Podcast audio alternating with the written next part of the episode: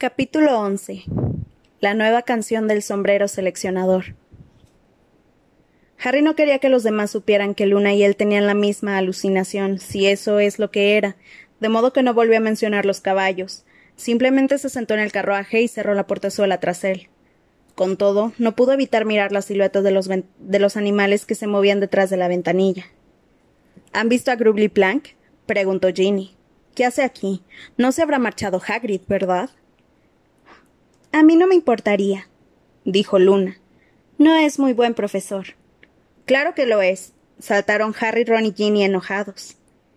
Harry lanzó una mirada fulminante a Hermione que carraspeó y dijo ah, Sí, sí, e, es muy bueno. Pues a los de Ravenclaw nos da mucha risa, comentó Luna sin inmutarse. Se ve que tienen un sentido del humor muy raro, le espetó Ron mientras las ruedas del carruaje empezaban a moverse. A Luna no pareció afectarse la afectarle la tosquedad de Ron, más bien lo contrario. Se quedó mirándolo un buen rato como si fuera un programa de televisión poco interesante. Los coches, traqueteando y balanceándose, avanzaban en caravana por el camino. Cuando pasaron entre los dos altos pilares de piedra adornados con sendos cerdos alados en la parte de arriba que había a ambos lados de la verja de los jardines del colegio, Harry se inclinó hacia adelante para ver si había luz en la cabaña de Hagrid junto al bosque prohibido, pero los jardines estaban completamente a obscuras. El castillo de Hogwarts, sin embargo, se erguía ante ellos, un imponente conjunto de torrecillas, negro negro como el azabache contra el obscuro cielo, con alguna que otra ventana muy iluminada en la parte superior. Los carruajes se detuvieron con un tintineo cerca de los escalones de piedra que conducían a las puertas de roble, y Harry fue el primero en apearse. Se dio la vuelta una vez más para comprobar si había alguna ventana iluminada cerca del bosque, pero no distinguió señales de vida en la cabaña de Hagrid. Luego volvió a mirar de mala gana, porque todavía albergaba esperanzas de que hubieran desaparecido a aquellas esqueléticas criaturas que conducían los carruajes, y vio que se habían quedado quietas y silenciosas en la fría noche, y que sus blancos e inexpresivos ojos relucían. Harry ya había tenido en otra ocasión la experiencia de percibir algo que Ron no podía ver, pero se había tratado de un reflejo en un espejo, algo mucho más incorpóreo que un centenar de sólidos animales lo bastante fuertes para tirar de una flota de carruajes. Si Luna no mentía, aquellas bestias siempre habían estado allí, aunque él nunca las había visto. Entonces, ¿por qué podía percibirlas en ese momento y su amigo no? ¿Vienes o qué? le preguntó Ron. Ah, sí, ya voy, respondió Harry rápidamente, y se unieron a la muchedumbre que corría escalones arriba y entraba en el castillo. El vestíbulo resplandecía con la luz de las antorchas, y en él resonaban los pasos de los alumnos que caminaban por el suelo de losas de piedra hacia las puertas que había a la derecha, las cuales conducían al gran comedor donde iba a celebrarse el banquete de bienvenida. Los alumnos fueron sentándose a las cuatro largas mesas del gran comedor, que pertenecían a cada una de las casas del colegio, bajo un techo negro sin estrellas, idéntico al cielo que podía verse a través de las altas ventanas. Las velas que flotaban en el aire sobre las mesas iluminaban a los plateados fantasmas que, habían desperdigados por el comedor, así como los rostros de los alumnos que hablaban con entusiasmo intercambiando noticias del verano, saludando a gritos a los amigos de otras casas y examinándose los recientes cortes de pelo y las nuevas túnicas. Una vez más Harry se fijó en que la gente inclinaba la cabeza para cuchichear entre sí cuando él pasaba a su lado. Apretó los dientes e intentó hacer como que no lo había notado o que no le importaba. Luna se separó de ellos al llegar a la mesa de Ravenclaw. En cuanto los demás llegaron a la de Gryffindor, a Ginny la llamaron unos compañeros de cuarto y fue a sentarse con ellos. Harry, Ron, Hermione y Neville encontraron cuatro asientos libres hacia la mitad de la mesa, entre Nick casi decapitado, el fantasma de la casa de Gryffindor, y Parvati Patil y Lavender Brown. Estos saludaron a Harry con tanta despreocupación y efusividad que el chico no tuvo ninguna duda de que habían dejado de hablar de él un segundo antes. Pero Harry tenía cosas más importantes en que pensar. Miraba por encima de las cabezas de los alumnos hacia la mesa de los profesores que discurría a lo largo de la pared del fondo del comedor. Tampoco está ahí. Ron y Hermione recorrieron también la mesa con la mirada, aunque en realidad no hacía falta. Por su estatura, Hagrid destacaba enseguida en cualquier lugar.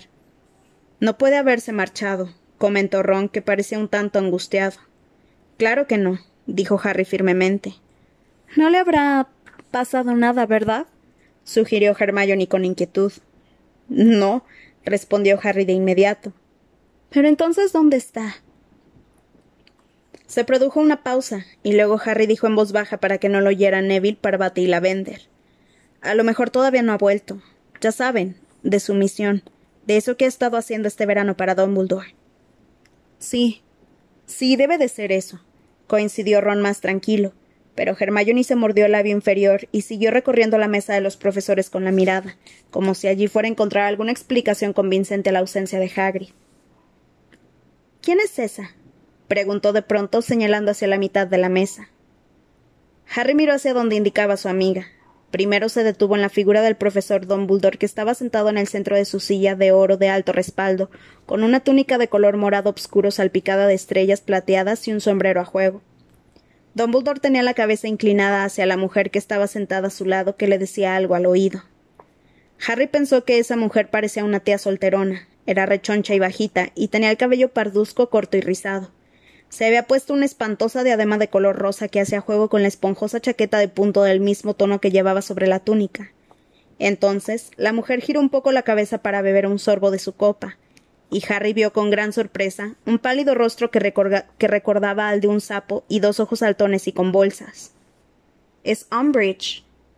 ¿Quién? Estaba en la vista. Trabajaba para Fudge. Bonita chaqueta, comentó Ron con una sonrisa irónica. ¿Trabaja para Fudge? repitió Hermione frunciendo el entrecejo. Entonces, ¿qué demonios hace aquí? No lo sé. Hermione volvió a recorrer la mesa de los profesores con los ojos entornados. No, murmuró. No, seguro que no es eso. Harry no entendió a qué se refería, pero no se lo preguntó, pues en ese instante acaparaba su atención la profesora Grubly Plank, que acababa de aparecer detrás de la mesa de los profesores. Fue hasta el extremo de la mesa y se sentó en el lugar que debería haber ocupado Hagrid. Eso significaba que los de primer año ya habían cruzado el lago y habían llegado al castillo. Y en efecto, unos segundos más tarde se abrieron las puertas del gran comedor. Por ellas entró una larga fila de alumnos de primero, con pinta de asustados, guiados por la profesora McGonagall, que llevaba en las manos un taburete sobre el que reposaba un viejo sombrero de mago, muy remendado y surcido, con una ancha rasgadura cerca del raído borde. Los murmullos que llenaban el gran comedor fueron apagándose. Los de primer año se pusieron en fila delante de la mesa de los profesores, de cara al resto de los alumnos, y la profesora McGonagall dejó con cuidado el taburete delante de ellos y luego se apartó. Los rostros de los de primero resplandecían tenuemente a la luz de las velas. Había un muchacho hacia la mitad de la fila que temblaba. Durante un momento Harry recordó lo aterrado que él estaba el día que tuvo que esperar allí de pie a que le tocara el turno de someterse al examen que, que decidiría a qué casa pertenecería. El colegio entero permanecía expectante, conteniendo la respiración. Entonces la rasgadura que el sombrero tenía cerca del borde se abrió como si fuera una boca, y el sombrero seleccionador se puso a cantar. Cuando Hogwarts comenzaba su andadura, y yo no tenía ni una sola arruga, los fundadores del colegio creían que jamás se separarían. Todos tenían el mismo objetivo, un solo deseo compartían crear el mejor colegio mágico del mundo y transmitir su saber a sus alumnos. Juntos los levantaremos y allí enseñaremos, decidieron los cuatro amigos, sin pensar que su unión pudiera fracasar. Porque ¿dónde podía encontrarse a dos amigos como Slytherin y Gryffindor? Solo otra pareja, Hufflepuff y Ravenclaw, a ellos podía compararse, ¿Cómo fue que todo acabó mal?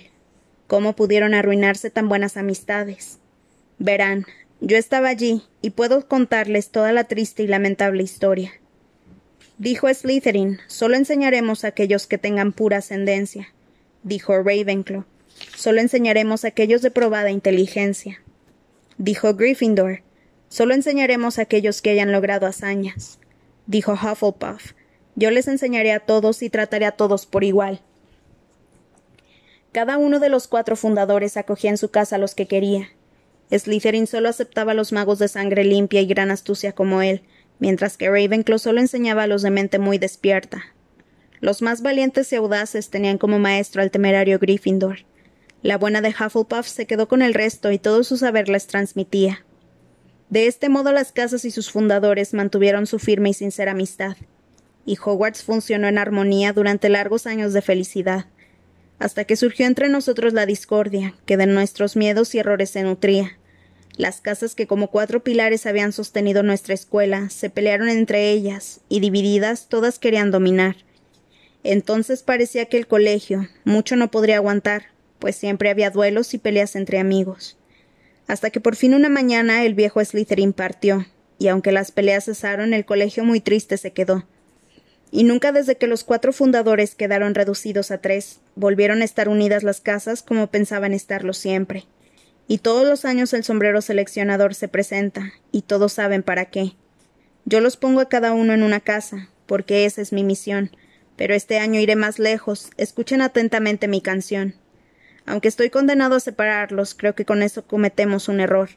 Aunque debo cumplir mi deber y cada año tengo que dividirlos, sigo pensando que así no lograremos eliminar el miedo que tenemos. Yo conozco los peligros, leo las señales, las lecciones que la historia nos enseña, y les digo que nuestro Hogwarts está amenazado por malignas fuerzas externas, y que si unidos no permanecemos, por dentro nos desmoronaremos. Ya les he dicho, ya están prevenidos. Que comience la selección. El sombrero se quedó quieto y su discurso fue recibido con un fuerte aplauso, aunque por primera vez, según recordaba Harry, se escucharon al mismo tiempo murmullos y susurros. Por todo el gran comedor los alumnos intercambiaban comentarios con sus vecinos, y Harry, mientras aplaudía como los demás, sabía con exactitud de qué hablaban. Este año se ha ido un poco por las ramas, ¿no creen? comentó Ron arqueando las cejas. Pero tiene mucha razón, repuso Harry. El sombrero seleccionador solía limitarse a describir las diferentes cualidades que buscaba cada una de las casas de Hogwarts y su forma de seleccionar a los alumnos. Harry no recordaba que el sombrero seleccionador hubiera dado consejos al colegio. Me pregunto si habrá hecho advertencias como esta alguna otra vez, dijo Hermione con ansiedad. Sí, lo hizo, afirmó Nick casi decapitado, dándoselas de entendido e inclinándose hacia ella a través de Neville, quien hizo una mueca, pues era muy desagradable tener a un fantasma atravesando tu cuerpo. El sombrero se creó, obligado a prevenir al colegio siempre que. Pero la profesora McGonagall, que esperaba para empezar a leer la lista de alumnos de primer año, miraba a los ruidosos muchachos con aquellos ojos que abrazaban. Nick, casi decapitado, se llevó un transparente dedo a los labios y se sentó remilgadamente tieso y los murmullos cesaron de inmediato. La profesora McGonagall, tras recorrer por última vez las cuatro mesas con el entrecejo fruncido, bajó la vista hacia el largo trozo de pergamino que tenía entre las manos y pronunció el primer nombre. Abercrombie Ewan. El muchacho muerto de miedo en el que Harry se había fijado antes se adelantó dando trompicones y se puso el sombrero en la cabeza. Sus grandes orejas impidieron que éste se le cayera hasta los hombros. El sombrero caviló unos instantes y luego la rasgadura que tenía cerca del borde volvió a abrirse y gritó Gryffindor. Harry aplaudió con el resto de los, de los de su casa, mientras el chico iba tambaleándose hasta su mesa y se sentaba. Parecía que estaba deseando que se lo tragara la tierra para que nadie volviera a mirarlo jamás. Poco a poco la larga fila de alumnos de primero fue disminuyendo, en las pausas que había entre la lectura de los nombres y la decisión del sombrero seleccionador, Harry oía como Ron le sonaban las tripas. Finalmente seleccionaron a Cellar Rose para Hufflepuff, y la profesora McGonagall recogió el sombrero y el taburete y se los llevó mientras el profesor Dumbledore se ponía en pie. Pese a los amargos sentimientos que Harry había experimentado últimamente hacia su director, en ese momento lo tranquilizó ver a, Dumbledore de pie ante los alumnos. Entre la ausencia de Hagrid y la presencia de los caballos con pinta de dragón, tenía la sensación de que su regreso a Hogwarts, tan esperado, estaba lleno de inesperadas sorpresas, como notas discordantes en una canción conocida. Sin embargo, la ceremonia era, al menos en aquel instante, como se suponía que debía ser. El director del colegio se levantaba para saludarlos a todos antes del banquete de bienvenida. A los nuevos, dijo Dumbledore con voz sonora, los brazos abiertos y extendidos y una radiante sonrisa en los labios. Les digo bienvenidos. Y a los que no son muy nuevos, les repito, bienvenidos otra vez. En toda reunión hay un momento adecuado para los discursos, y como este no lo es, a comer. Las palabras de Dumbledore fueron recibidas con risas y aplausos, y el director se sentó con, con, sumo cuidado y se echó la larga barba sobre un hombro para que no se le metiera en el plato, pues la comida había aparecido por arte de magia, y las cinco largas mesas estaban llenas a rebosar de trozos de carne asada, pasteles y bandejas de verduras, pan, salsas y jarras de jugo de calabaza. Excelente, dijo Ron con un gemido de placer. Luego agarró la bandeja de chuletas que tenía más cerca y empezó a amontonarlas en su plato bajo la nostálgica mirada de Nick casi decapitado. ¿Qué desea usted antes de que se iniciara la ceremonia de selección? le preguntó Hermione al fantasma. Eso de que el sombrero podía lanzar advertencias. Ah, sí, contestó Nick, contento de tener un motivo para apartar la mirada del plato de Ron, quien estaba comiendo papas asadas con un entusiasmo casi indecente. Sí, he oído al sombrero lanzar advertencias otras veces, siempre que ha detectado momentos de grave peligro para el colegio. Y por supuesto, el consejo siempre ha sido el mismo permanezcan unidos y fortalezcanse por dentro. ¿Cómo va a saber un sombrero si el cabecito está fijo? preguntó Ron. Tenía la boca tan llena que Harry creyó que era todo un logro que hubiera conseguido articular algún sonido. ¿Perdón? preguntó con mucha educación y casi decapitado mientras Hermione hacía una mueca de asco. Ron tragó como pudo y, y repitió. ¿Cómo va a saber un sombrero si el colegio está en peligro? No lo sé, respondió el fantasma. Bueno, vive en el despacho de Dumbledore, así que supongo que allí se entera de cosas. ¿Y pretende que todas las casas sean amigas? inquirió Harry echando un vistazo a la mesa de Slytherin, donde estaba Draco Malfoy rodeado de admiradores. Pues lo tiene claro. Miren, no deberían adoptar esa actitud, les aconsejó Nick en tono reprobatorio. Cooperación pacífica, esa es la clave. Nosotros los fantasmas, pese a pertenecer a diferentes casas, mantenemos vínculos de amistad. Aunque haya competitividad entre Gryffindor y Slytherin, a mí ni se me ocurriría provocar una discusión con el varón sanguinario. Sí, pero eso es porque usted te tiene miedo, aseguró Ron. Ni casi decapitado se ofendió mucho. ¿Miedo? Creo poder afirmar que yo, Sir Nicholas de Mims y Porpington, nunca jamás he pecado de cobarde. La noble sangre que corre por mis venas. ¿Qué sangre? lo interrumpió Ron. Pero si usted ya no tiene sangre. Es una forma de hablar exclamó Nick casi decapitado, tan enojado que empezó a temblarle aparatosamente la cabeza sobre el cuello medio rebanado. Espero tener todavía libertad para utilizar las palabras que se me antojen, dado que los placeres de la comida y de la bebida me han sido negados. Pero ya estoy acostumbrado a que los alumnos se rían de mi muerte, se lo aseguro. Ron estaba riendo de usted, Nick, terció Hermione fulminando a su amigo con la mirada. Por desgracia, este volvió a tener la boca a punto de explotar, y lo único que consiguió decir fue Nunca me río con boca llena, algo que Nick no consideró una disculpa adecuada. Se elevó, se colocó bien el sombrero con plumas y se fue hacia el otro extremo de la mesa, donde se sentó entre los hermanos Creevy, Colin y Dennis. Felicidades, Ron, le soltó Hermione. ¿Qué? protestó él indignado. Al fin había conseguido tragar la comida que tenía en la boca. ¿No puedo hacer una sencilla pregunta? Olvídalo, dijo Hermione con fastidio, y ambos estuvieron el resto de la cena callados y enfurruñados.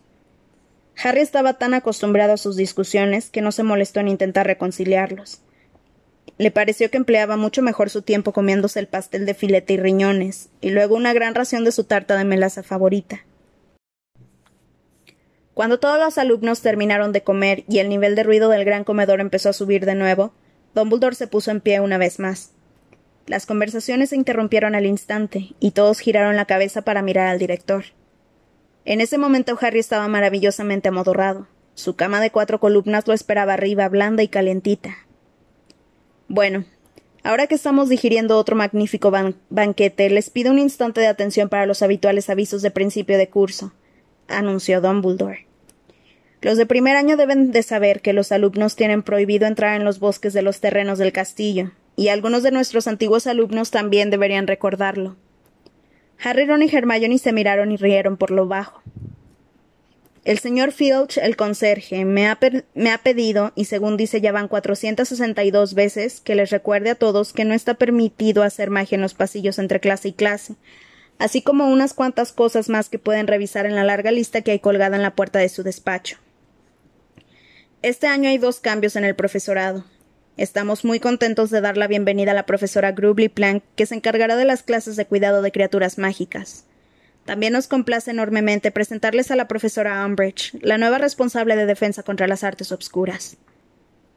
Hubo un educado pero no muy entusiasta aplauso, durante el cual Harry, Ron y Hermione se miraron un tanto angustiados. Dumbledore no había especificado durante cuánto tiempo iba a dar clase la profesora Grubly Plank.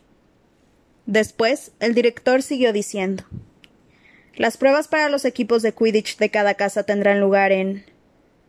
Se interrumpió e interrogó con la, con la mirada a la profesora Umbridge. Como no era mucho más alta de pie que sentada, se produjo un momento de confusión, ya que nadie entendía por qué Dumbledore había dejado de hablar. Pero entonces, la profesora Umbridge se aclaró la garganta, y los alumnos se dieron cuenta de que se había levantado y de que pretendía pronunciar un discurso. Dumbledore solo vaciló unos segundos. Luego se sentó con elegancia y miró con interés a la profesora Umbridge como si lo que más deseara fuera oírla hablar. Otros miembros del profesorado no fueron tan hábiles disimulando su sorpresa. Las cejas de la profesora Sprout habían subido hasta la raíz de su airosa melena, y la profesora McGonagall tenía la boca más delgada que nunca. Era la primera vez que un profesor nuevo interrumpía a Dumbledore. Muchos alumnos sonrieron. Era evidente que aquella mujer no tenía ni idea de cómo funcionaban las cosas en Hogwarts. Gracias, señor director, empezó la profesora Umbridge con una sonrisa tonta por esas amables palabras de bienvenida. Tenía una voz muy chillona y entrecortada, de niña pequeña, y una vez más Harry sintió hacia ella una versión que no podía explicarse. Lo único que sabía era que todo en ella le resultaba repugnante, desde su estúpida voz hasta su esponjosa chaqueta de punto de color rosa. La profesora Umbridge volvió a carraspear y continuó su discurso. bueno, en primer lugar, quiero decir que me alegro de haber vuelto a Hogwarts, sonrió, enseñando unos dientes muy puntiagudos, y de ver tantas caritas felices que me miran. Harry echó un vistazo a su alrededor. Ninguna de las caras que vio tenía el aspecto de sentirse feliz. Más bien al contrario, todas parecían muy sorprendidas de que se dirigieran a ellas como, como si tuvieran cinco años. Estoy impaciente por conocerlos a todos, y estoy segura de que seremos muy buenos amigos. Al oír aquello, los alumnos se miraron unos a otros. Algunos ya no podían contener una sonrisa burlona. Estoy dispuesto a ser amiga suya mientras no tenga que ponerme nunca esa chaqueta, le susurró Parvati a la vender, y ambas rieron por lo bajo. La profesora Umbridge se aclaró la garganta una vez más, pero cuando habló de nuevo su voz ya no sonaba tan entrecortada como antes. Sonaba mucho más seria, y ahora sus palabras tenían un tono monótono, como si se las hubiera aprendido de memoria. El Ministerio de Magia siempre ha considerado de vital importancia la educación de los jóvenes magos y de las jóvenes brujas. Los excepcionales dones con los que nacieron podrían quedar reducidos a nada si no se cultivaran, si no se cultivaran y desarrollaran mediante una cuidadosa instrucción. Las ancestrales habilidades de la comunidad mágica deben ser transmitidas de generación en generación para que no se pierdan para siempre. El tesoro escondido del saber mágico acumulado por nuestros antepasados debe ser conservado, reabastecido y pulido por aquellos que han sido llamados a la noble profesión de la docencia. Al llegar a ese punto, la profesora Umbridge hizo una pausa y saludó con una pequeña inclinación de cabeza al resto de los profesores, pero ninguno le devolvió el saludo.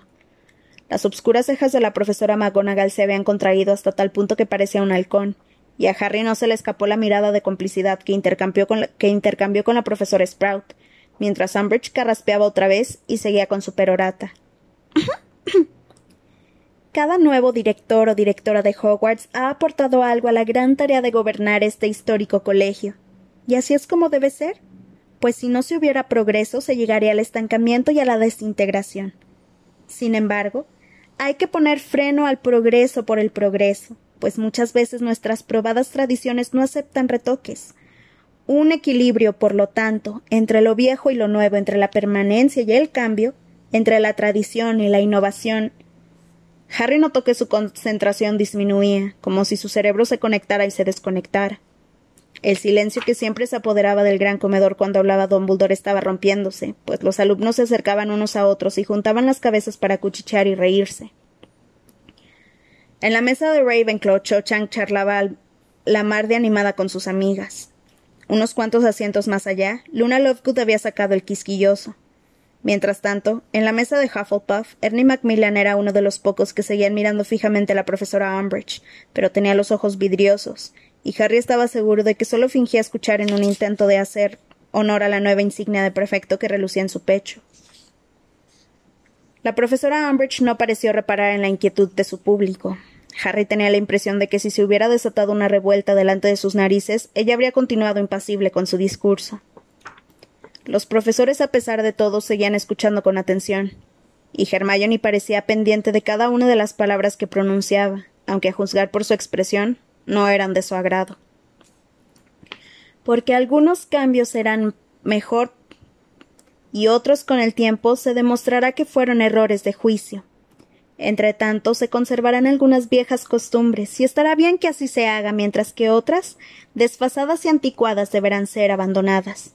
Sigamos adelante, así pues, hacia una nueva era de apertura, eficacia y responsabilidad, decididos a conservar lo que haya que conservar, perfeccionar lo que haya que perfeccionar y recortar las prácticas que creamos que han de ser prohibidas. Y tras pronunciar esa última frase, la mujer se sentó. Dumbledore aplaudió y los profesores lo imitaron, aunque Harry se fijó en que varios de ellos solo, solo juntaban las manos una o dos veces y luego paraban. Unos cuantos alumnos aplaudieron también, pero al final del discurso, del que en realidad solo habían escuchado unas palabras, halló desprevenidos a casi todos, y antes de que pudieran empezar a aplaudir como es debido, Dumbledore ya había dejado de hacerlo. Ah, muchas gracias, profesora Umbridge. Ha sido un discurso sumamente esclarecedor, dijo con una inclinación de cabeza. Y ahora, como iba diciendo, las pruebas de Quidditch se celebrarán. sí, ha sido esclarecedor comentó Hermione en voz baja. No miras a decir que te ha gustado, repuso Ron mirándola con ojos vidriosos. Ha sido el discurso más aburrido que he oído jamás, y eso que he crecido con Percy. He dicho que ha sido esclarecedor, no que me haya gustado, puntualizó Hermione. Ha explicado muchas cosas. ¿Ah, sí? dijo Harry con sorpresa. A mí me ha parecido que tenía mucha paja. Había cosas importantes escondidas entre la paja, replicó Hermione con gravedad. ¿En serio? se extrañó Ron, que no comprendía nada. Sí, como por ejemplo hay que poner freno al progreso por el progreso, o recortar las prácticas que creamos que han de ser prohibidas. ¿Y eso qué significa? preguntó Ron impaciente. Te voy a decir lo que significa, respondió Hermione con tono amenazador. Significa que el ministerio está inmiscuyéndose en Hogwarts. De pronto se produjo un gran estrépito a su alrededor. Era evidente que Dumbledore los había despedido a todos, porque los alumnos se habían puesto en pie y se disponían a salir del gran comedor. Hermione se levantó muy atolondrada. Ron, tenemos que enseñar a los de primero a dónde ir. Ah, sí, exclamó Ron, que lo había olvidado. ¡Ey! ¡Ey, ustedes! ¡Enanos! Ron. Es que lo son, míralo, son pequeñísimos. Ya lo sé, pero no puedes llamarles enanos. Llamó Hermione con un tono autoritario a los nuevos alumnos de su mesa. Por aquí, por favor. Un grupo de alumnos desfiló con timidez por el espacio que había entre la mesa de Gryffindor y la de Hufflepuff. Todos ponían mucho empeño en no colocarse a la cabeza del grupo. Realmente parecían muy pequeños. Harry estaba seguro de que él no lo parecía tanto cuando llegó por primera vez a Hogwarts. Le sonrió, y un muchacho rubio que estaba junto a Ivan Abercrombie se quedó petrificado.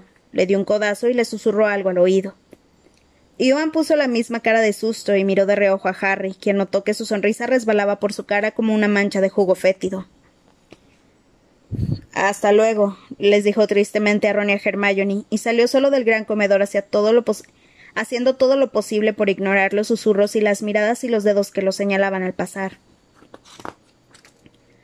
Mantuvo la mirada al frente mientras se abría paso entre la multitud que, llevaba, que llenaba el vestíbulo. Subió a toda prisa la escalera de mármol, tomó un par de atajos y no tardó en dejar atrás al resto de los alumnos. Qué estupidez no haber imaginado que ocurriría algo así, pensó, furioso, mientras recorría los pasillos de los pisos superiores que estaban casi vacíos. Claro que todo el mundo lo miraba.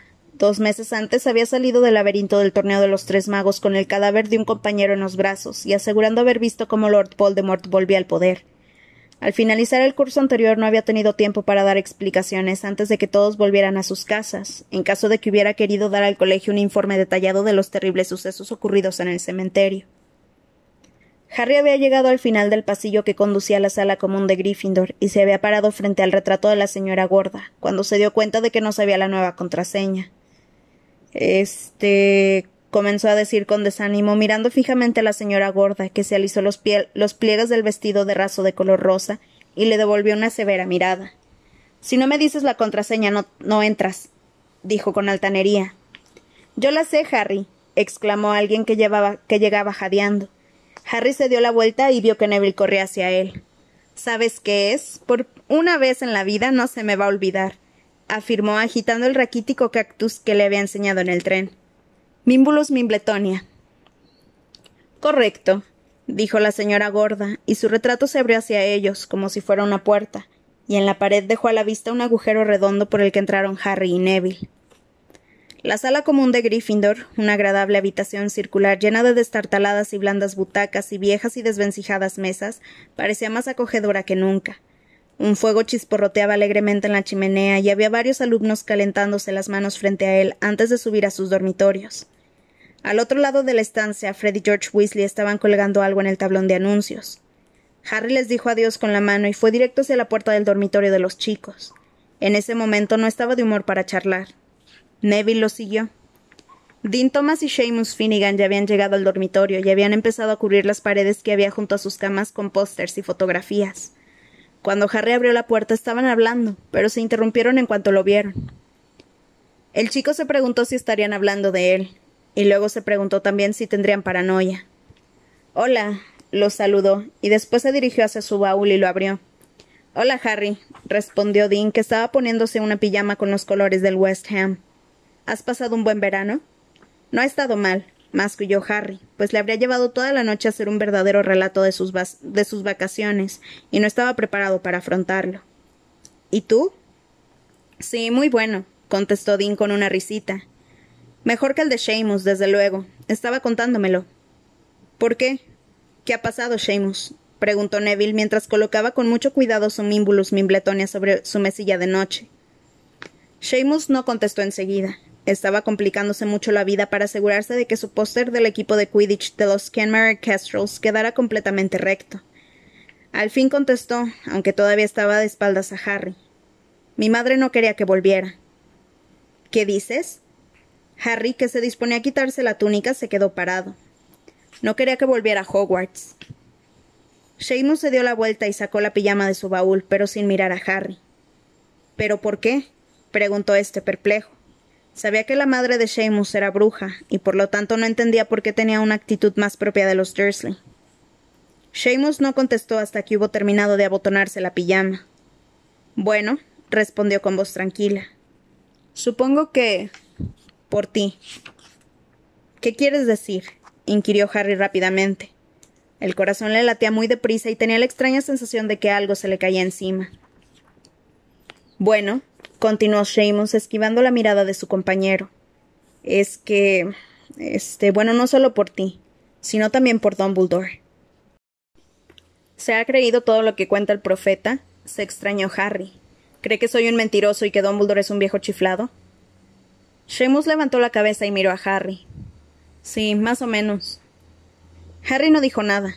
Tiró su varita encima de la mesilla de noche, se quitó la túnica, la metió en cualquier de cualquier manera en el baúl y sacó la pijama. Estaba harto, harto de que todos se quedaran mirándolo y hablaran de él a sus espaldas. Si los demás lo supieran, si tuvieran una leve idea de lo que era ser siempre el centro de atención, la estúpida de la señora Finnegan no se enteraba de nada, pensó rabioso. Se metió en la cama, pero cuando iba a correr las cortinas del dosel, Seamus dijo Oye, ¿qué pasó aquella noche? La noche en que. ya sabes, cuando lo de Cedric Diggory y todo eso. Seamus parecía nervioso y expectante al mismo tiempo. Dean, que estaba inclinado sobre su baúl intentando sacar una zapatilla, se quedó de pronto muy quieto, y Harry comprendió que estaba escuchándolos. ¿Por qué me lo preguntas? replicó Harry. Solo tienes que leer el profeta como tu madre, ¿no? Así podrás enterarte de todo lo que quieras saber. No te metas con mi madre, le espetó Seamus. Me meto con cualquiera que me llame mentiroso, contestó Harry. No me hables así. Te hablo como me da la gana, estalló Harry. Se estaba poniendo tan furioso que agarró la varita que había dejado en la mesilla de noche.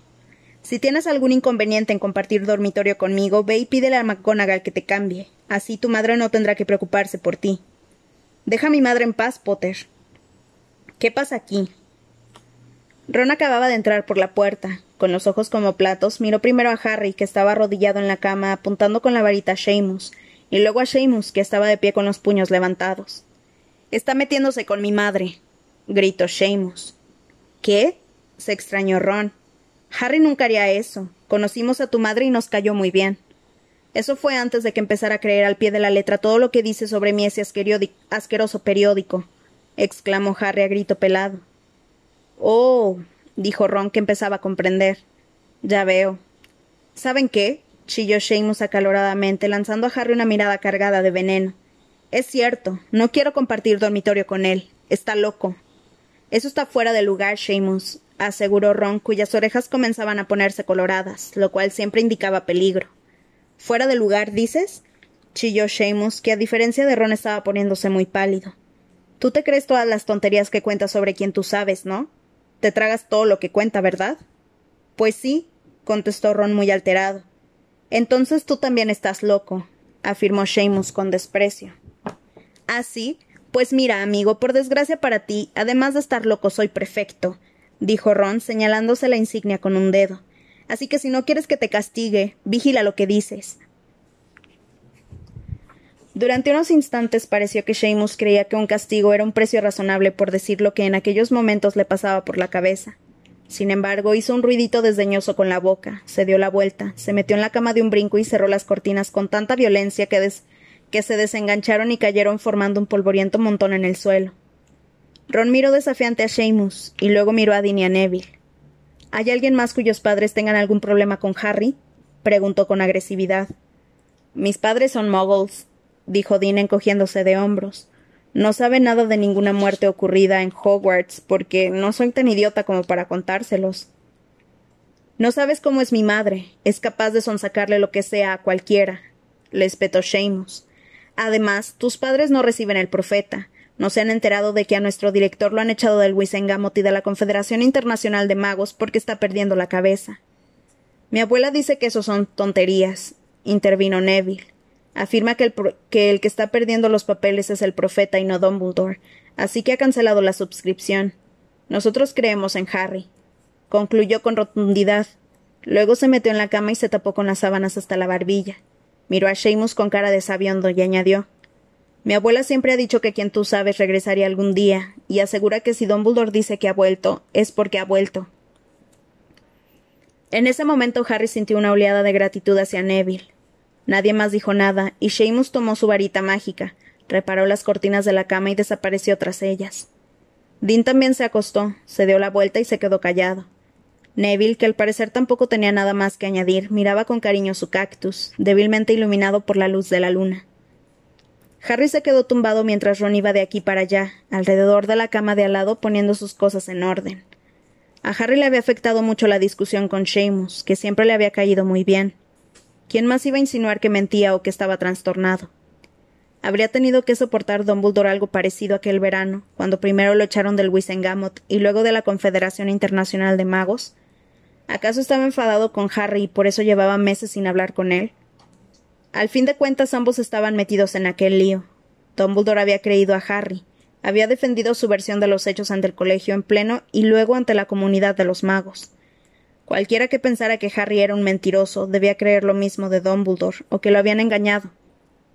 Al final se sabrá que tenemos razón, pensó Harry, que se sentía muy desgraciado, mientras Ron se metía en la cama y apagaba la última vela que quedaba encendida en el dormitorio.